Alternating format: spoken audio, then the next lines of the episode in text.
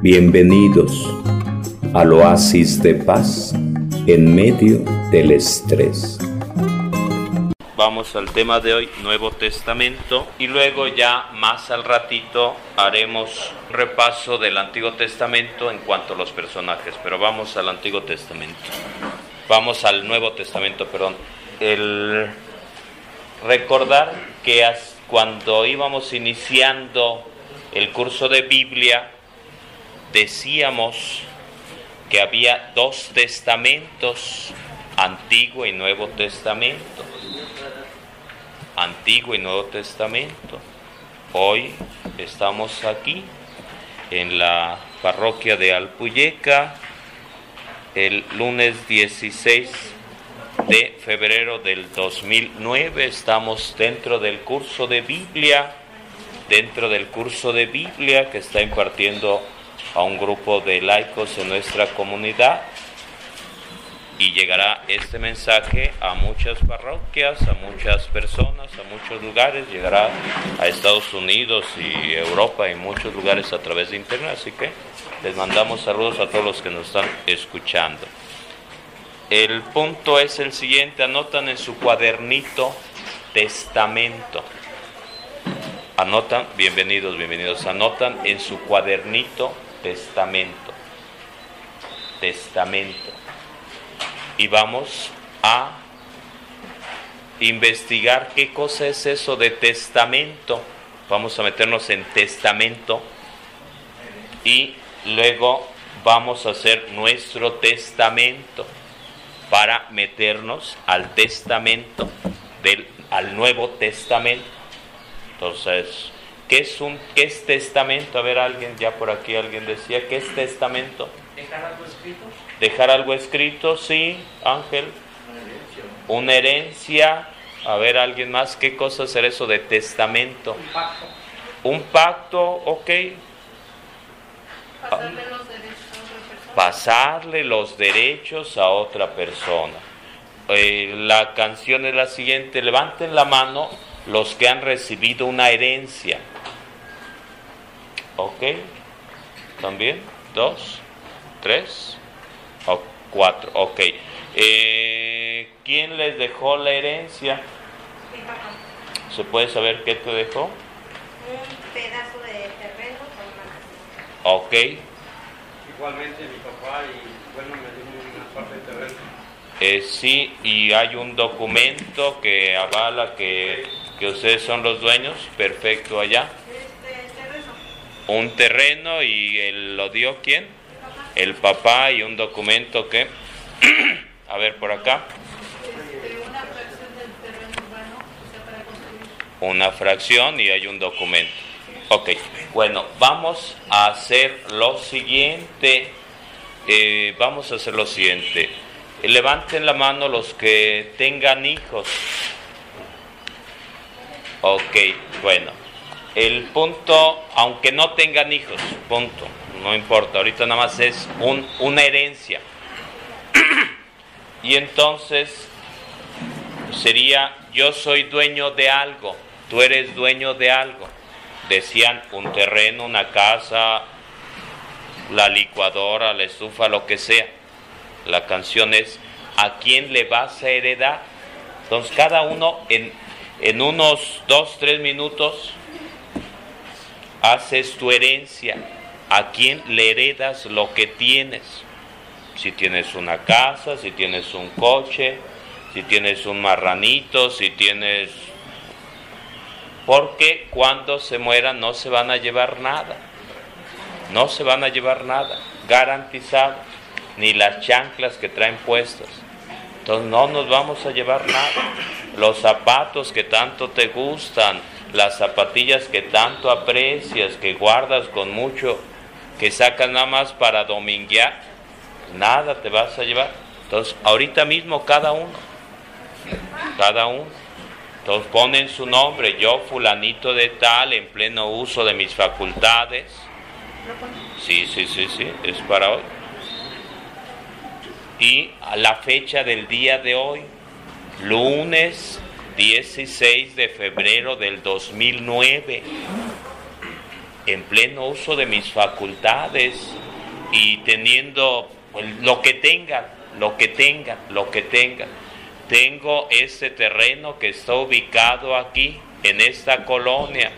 Tengo esta casa que está ubicado en este lugar. Lo que tengan.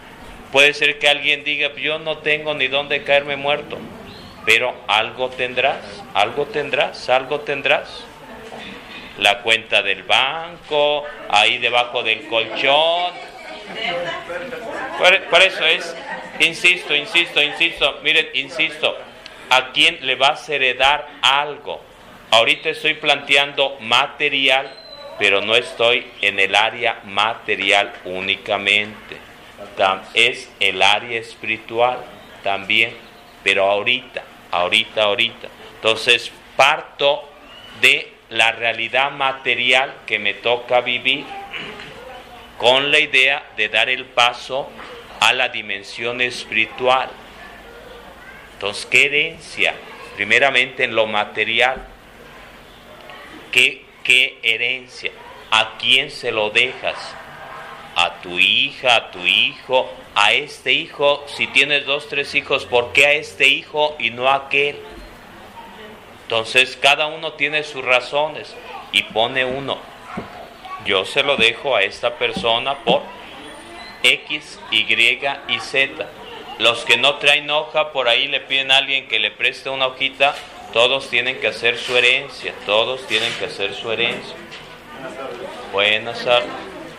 Entonces, ¿a quién le vas a dejar algo? ¿A quién le vas a dejar algo? Que uno dice, yo tengo 10 iguanas, yo tengo un árbol de mameye, yo tengo tres palmeras, yo tengo eh, un negocio, una botanera X, X, X. Yo tengo un carrito de paletas, lo que sea, lo que sea. Que yo tengo mi cama, mi estufa, mi licuadora, algo. Entonces pensar, tú que tienes algo, poco, mucho, ¿a quién se lo vas a dejar? Porque te vas a morir. Porque te vas a morir, porque te vas a morir. Entonces los que no tengan ahí donde escribir, al menos vayan pensándolo, porque en la mesa redonda esto es lo que vamos a tocar. Vayan pensando, ¿qué tienes? Y a quién se lo vas a heredar y por qué a Chuchito o a Chuchita. Tus razones tendrás y es en relación directa con el apóstol Pedro. Jesús le dice, tú eres Pedro, sobre esta piedra edificaré mi iglesia. A él le heredó la iglesia. Había doce apóstoles. ¿Por qué él y no los demás? Siendo así que Juan fue el mero mero, el efectivo al pie del cañón, al pie de la cruz. Pedro lo negó tres veces. Juan estuvo ahí al pie del cañón, pero Jesús dijo, tú eres Pedro, tú eres roca, tú eres el mero mero.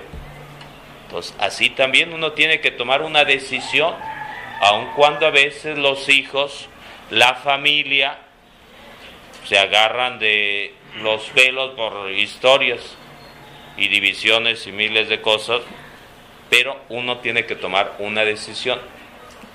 Uno, el aspecto material. Dos, el aspecto espiritual. Entonces, en el aspecto espiritual, pensando, tú sabes tocar guitarra, tú sabes leer la Biblia, tú sabes predicar, tú sabes enseñar, tú sabes contar eh, poemas, X dimensión, la, la dimensión espiritual, distintos aspectos. ¿A quién le vas a heredar?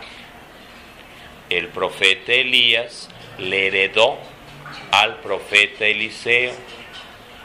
Moisés le heredó a Josué. Ahí está la dimensión espiritual. ¿A quién le vas a heredar? Cuando tú te mueras, cuando estires la pata, cuando los gusanos, te coman, ¿a quién le vas a heredar tu talento, ese guiso sabroso que tú realizas? No te mueras con el secreto, compártelo, herédalo. De eso se trata, de eso se trata. Entonces, testamento, testamento. No es nada más lo material, no, no, sino también lo espiritual. Dice Pablo apóstol, ¿qué tienes que no haya recibido? ¿Qué tienes que no haya recibido? Entonces, dos dimensiones, dimensión material y dimensión espiritual del testamento. Entonces, dimensión material, una casa, un terreno, un marranito, un helicóptero, un yate,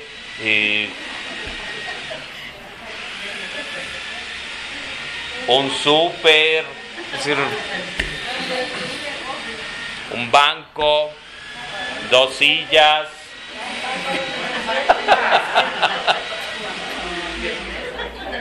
en el aspecto espiritual, en el aspecto espiritual.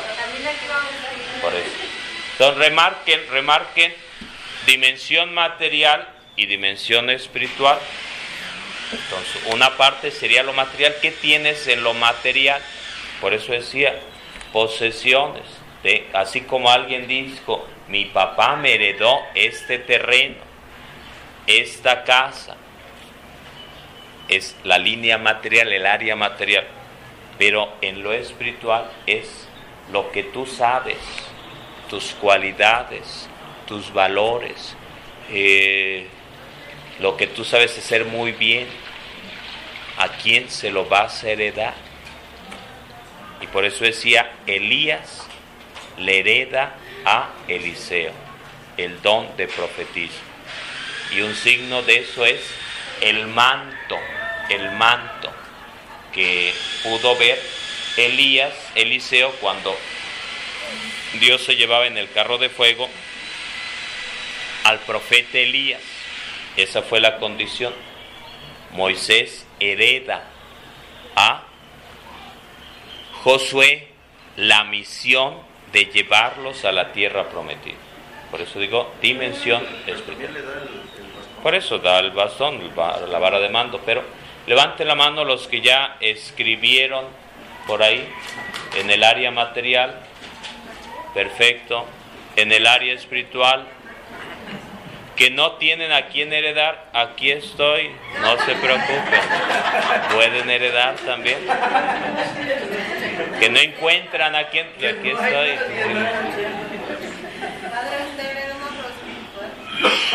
Es lo que estoy haciendo desde hace un buen, desde hace un buen, desde hace un buen. Desde septiembre que estamos en el curso de Biblia ahí, la herencia espiritual en vivo y en directo de todo color, el disco con grandes éxitos, ahí está, el material, el curso de Biblia, el curso de sectarismo, el curso de San Pablo y muchos más que vendrán. Ahí está la canción. Recordar lo siguiente, ya llegaremos en su momento. Recordar lo siguiente, dice el apóstol Pedro, dice el apóstol Pedro cuando una persona estaba estirando la mano pidiendo ayuda económica para un taco. ¿Y qué le dice Pedro apóstol?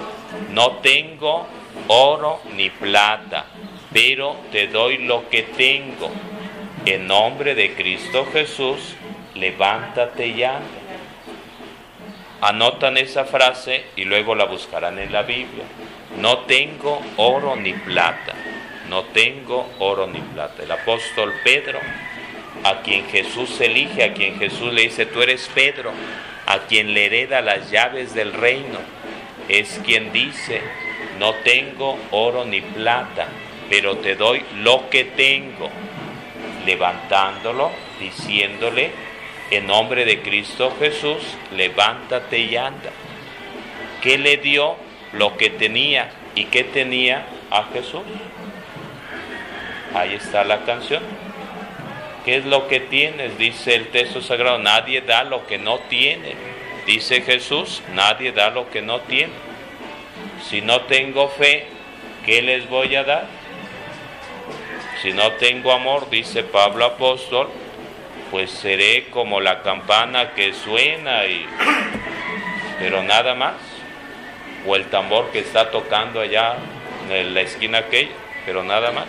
Y por eso dice, si no tengo amor, pues nada soy. Bueno, vamos a cerrar e-, este capítulo aun cuando en el, la mesa redonda lo comparta, ¿de acuerdo? Para ir cerrando una parte de, del tema, aunque seguimos dentro del tema. El, y vamos a testamento, vamos a testamento, siguiendo en esta misma línea. El, este fin de semana eh, vinieron mis papás, estuve por ahí con ellos, mis papás, mis, por ahí algunos hermanos, hermanas, cuñado y demás. Y con mis papás estábamos hablando del testamento porque han dado algo enfermo a mi papá y entonces pues, era necesario tocar el punto, no con ellos diciendo ya hace el testamento y ya se muere. Pues no, no. A veces hay personas que dicen no traigas al sacerdote y está enferma la persona. ¿Qué acaso quieres que me muera? Entonces a veces desgraciadamente asociamos la visita del sacerdote como la visita de la muerte segura. Antes se llamaba extrema unción y se cambió a unción de los enfermos. ¿Por qué? Extrema unción. Lo dejaban al último, cuando ya estaba de un hilito uno, cuando estaba ya casi tieso uno, y por ello hasta el último lo dejaban, por eso el nombre de extrema unción, ya lo último, y se cambió a unción de los enfermos para indicar que no es nada más enfermedad física, sino también enfermedad del alma, el cansancio, el estrés. Pues es necesario esa ayuda espiritual, esa ayuda espiritual. Entonces se estaba planteando, somos siete hermanos, y entonces decían, pues, como que mi papá no quería tocar el tema de de, eso porque pues, nadie sabe cómo hacerlo y historias por el estilo, pero es necesario urgente hacerlo. ¿Por qué? Porque ha habido muchos casos aquí en China que se muere el papá y después problemas con la ley, con la justicia, porque muere intestado y a veces son, son rollos interminables. Un hermano que estaba ahí decía también, pues yo les decía a cada uno de los que estaban ahí, eh, pues hacer su herencia, hacer su herencia, hacer su herencia. ¿Por qué? Porque uno se va a morir, uno se va a morir. Y yo le decía lo siguiente, estuve en Tejalpa, eh, le echamos los kilos, con la ayuda de Dios se hicieron por ahí algunas mejoras en la parroquia, se puso el piso, se pintó, se puso la barda y varias cositas y las capillas, pero uno, dice el obispo, te mandamos a Alpuyeca y estamos aquí levantando, ya hicimos, ya se hicieron algunos dos salones, se hizo allá en la capilla abierta y vamos de paso. Y yo comentaba ahí con mi familia, uno no tiene esposa, uno no tiene hijos, pero normalmente cuando uno tiene una familia, le hereda a la familia, a la esposa o los hijos, pero se hace la parroquia, se trabaja y el que viene, bien gracias, y uno tiene que seguir tocando puertas partiendo de cero, punto, punto, punto. Pero sabiendo que uno no se va a llevar nada cuando lo se muera uno, aunque metan por ahí eh, las sillas, las bancas, los guaraches o la Biblia, pero no sirve, no sirve. Entonces el aspecto es el de desprendimiento y lo veremos el miércoles ceniza donde recordaremos, recuerda que eres polvo y en polvo te has de convertir. Entonces es algo que nos cuesta a todos, es algo que nos cuesta a todos, pero tenemos que hacerlo tenemos que hacerlo, tenemos que hacerlo. Y ya ahí mi, mis papás, mi mamá, mis hermanos ya iban diciendo, ah, pues conviene que sea mi hermana fulanita por esto, por aquello más allá, no conviene que sea mi hermano perenganito por esto, por aquello, por más allá. Entonces cada quien tiene sus razones, cada quien tiene sus razones y uno considera que tiene que ser así o tiene que ser de otra manera, pero son cosas que tiene uno que hacer por el bien de todos. Mi hermano decía, uno de mis hermanos decía, pues yo tengo por ahí un departamento, pero pues ya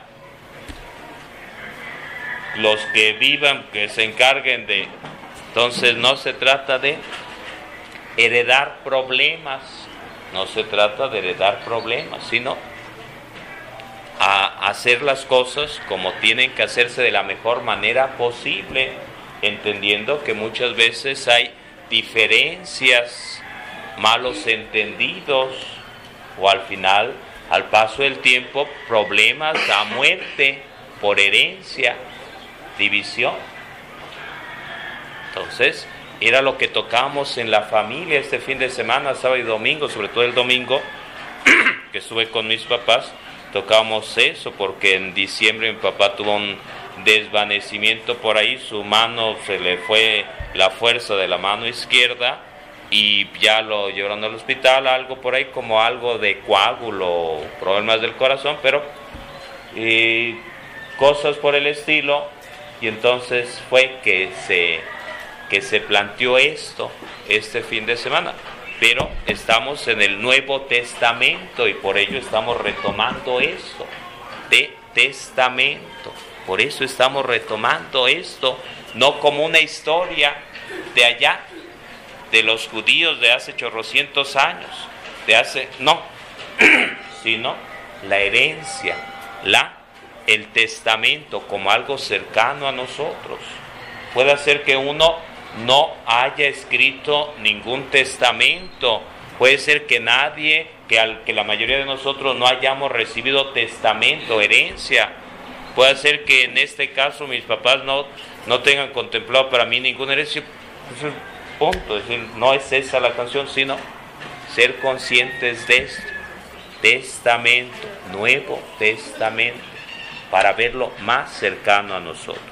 Y por eso decía que Jesús eligió a doce apóstoles. Dentro de esos doce discípulos, eligió a uno, eligió a uno que era impulsivo, que era humanamente podemos decir que no era el más indicado, humanamente hablando podemos decir miles de historias, pero Jesús consideró que era el indicado y por eso le va diciendo, tú eres Pedro, sobre esta piedra edificaré mi iglesia, te doy las llaves del reino de los cielos, le da una herencia. Ya entraremos después con el apóstol Pablo y le va diciendo, va dando la herencia a Timoteo, va dando la herencia a sus discípulos y le va diciendo, lo que me has escuchado, tienes que transmitirlo, elige a gente valiosa, competente, para que ellos a su vez, que hagan? Lo compartan. Van buscando Marcos 16:15.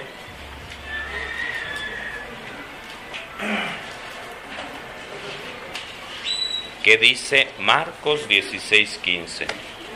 ¿Lo tienen en su gafé? Los, levante la mano los que ya le dieron su gafé por ahí. Entonces tráiganlo, tráiganlo, para eso es. Para eso es, sácalo de ahí de la bolsa, de la mochila, sácalo. Entonces ahí está, Marcos 16, 15. Entonces póntelo, póntelo por ahí que dice.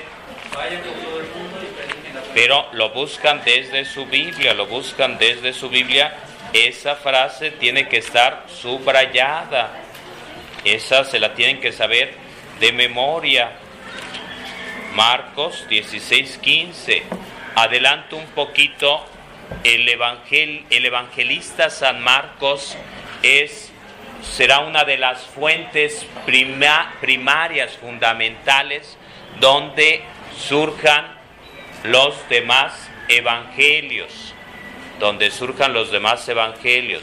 sobre todo eh, Mateo y Lucas, sobre todo Mateo y Lucas, será fundamental Marcos, será fundamental Marcos, donde surjan Mateo y Lucas, irán tomando de la fuente la razón, aunque después lo veremos cuando nos metamos al evangelista San Marcos, a los evangelios la razón, porque Marcos, en la casa de Juan Marcos es donde se realizó la última cena. En la casa de Juan Marcos se realizó la última cena. En la casa de Juan Marcos se realizó la última cena. En la casa de Juan Marcos, segundo piso, que después se llamó cenáculo porque fue la última cena, ahí estuvo María, estuvieron los apóstoles, ahí eh, se apareció Jesús resucitado y ahí vino el Espíritu Santo en el cenáculo, en la casa de los papás de la familia de Juan Marcos.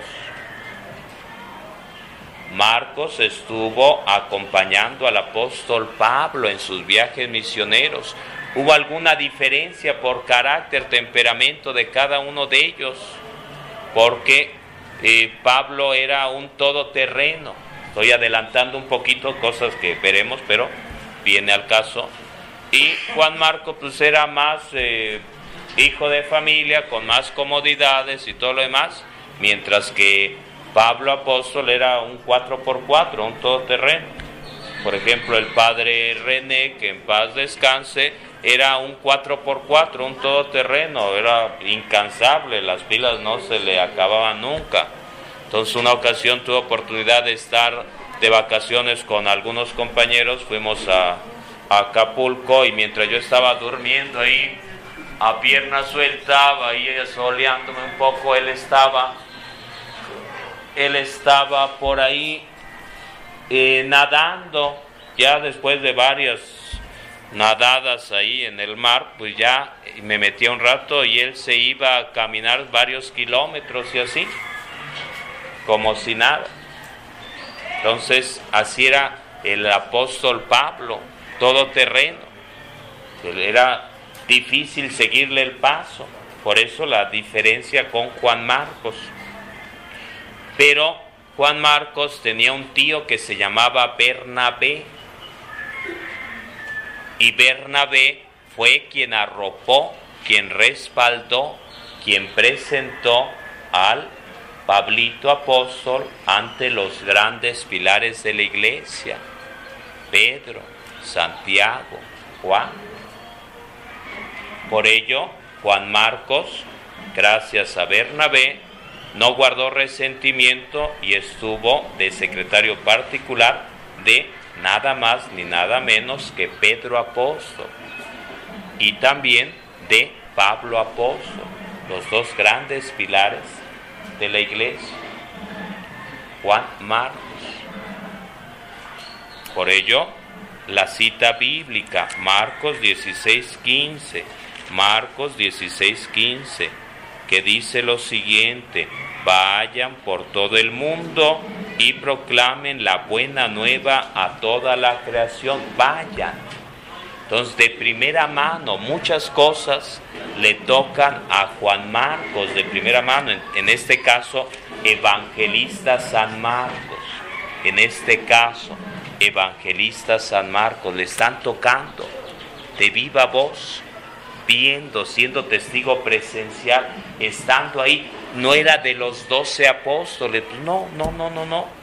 Quizás sería como Grecia o sería como cualquier chavo, cualquier joven que iba y ponía las mesas, iba y, buscaba por ahí que todo estuviera, iba y traía el vino X, pero en su casita, en su casita, en su casita.